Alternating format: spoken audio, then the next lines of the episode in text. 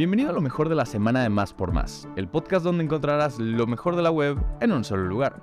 Comencemos con la pregunta del día. ¿Cómo se llama el mueble que sirve para organizar bebidas alcohólicas y copas?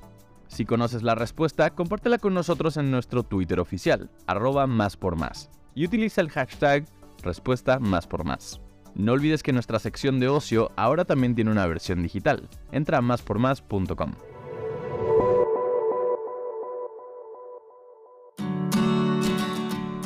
Nominan a tarjeta del metro como peaje más innovador del mundo.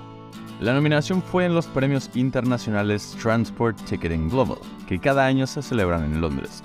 Este evento premia los sistemas más innovadores de peaje inteligente y movilidad en todo el mundo.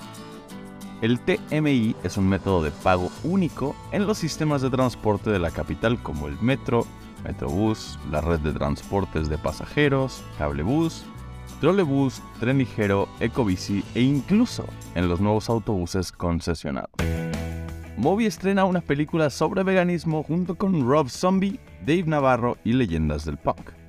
Hace algunos ayeres, el músico estadounidense confirmó que se iba a poder escuchar próximamente su nuevo material discográfico Resound New York City. Además de todo esto, también se convirtió en director de cine. Moby estrenó su primera película llamada Punk Rock Vegan Movie. De acuerdo con lo que menciona en la descripción de este proyecto de movie, la película repasa la sorprendente historia del punk rock y el activismo por los derechos de los animales, y cuenta con entrevistas a decenas de leyendas del punk rock, y también con cameos del perro Beagle, el diablo y una casa de juntas llena de demonios. Punk Rock Vegan Movie, de una hora y media de duración, ya puede verse completamente gratis en YouTube.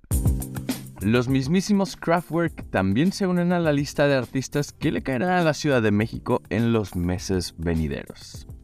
La banda alemana confirmó que vendrá a la CDMX el próximo mayo, en lo que promete ser uno de los conciertos más vibrantes del año.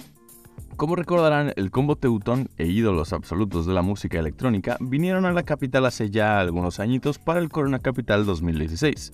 Si en aquella ocasión se lo perdieron, pues ahora tienen chance de verlos. La banda se presentará en el Pepsi Center el próximo 30 de mayo, y para que lo vayan anotando en su agenda musical. Todo lo que debes saber sobre la Feria Internacional del Libro del Palacio de Minería 2023. La edición 44 de la esperada Feria Internacional del Libro regresa al Palacio de Minería con charlas, talleres y demás actividades que te interesarán.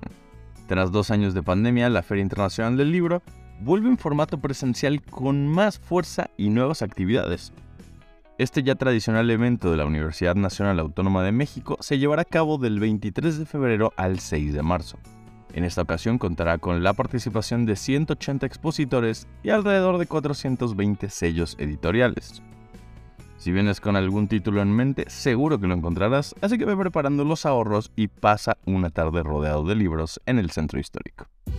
¡Volvió Mickey! Luis Miguel regresará este 2023 con una gira y el internet perdió la cabeza. El cantante mexicano tuvo un revival importante en los últimos años gracias a su serie biográfica en Netflix protagonizada por Diego Boneta.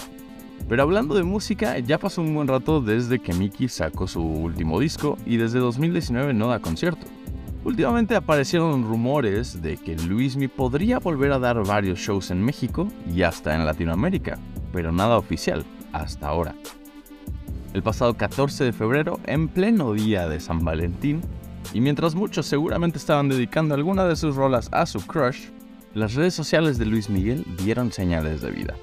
Mickey anunció con bombo y platillo que saldrá de gira este año. Hasta el momento no hay ninguna fecha confirmada ni mucho menos precios de boletos, pero lo que sí nos queda es que Luismi volverá para aquellos que no han tenido chance de verlo en vivo y que puedan lanzarse a alguno de sus shows. Una millonada. Estos fueron los artistas mejores pagados de 2022, según Forbes. Como cada año, la revista Forbes publicó su lista con las figuras del cine y la música que más lanas embolsaron el año pasado. Y nos quedamos con el ojo cuadrado, pues hay nombres que ya esperábamos, por supuesto, pero hay otros que no nos pasaron por la cabeza. Entre ellos destaca la figura de Bad Bunny. Pero bueno, si quieres ver la lista completa, checa el enlace en la descripción de este podcast. Si siempre has querido ir al Carnaval de Brasil, no te preocupes que la embajada de ese país la organizará este 19 de febrero en la CDMX. El desfile y la fiesta comenzarán en el monumento al Ángel de la Independencia en punto de las 11 de la mañana. De ahí hará un recorrido a la par del paseo dominical que se hace en la avenida Paseo de la Reforma hasta llegar a Insurgentes. Y no, no hay que pagar nada por verlo y divertirte con su espectáculo.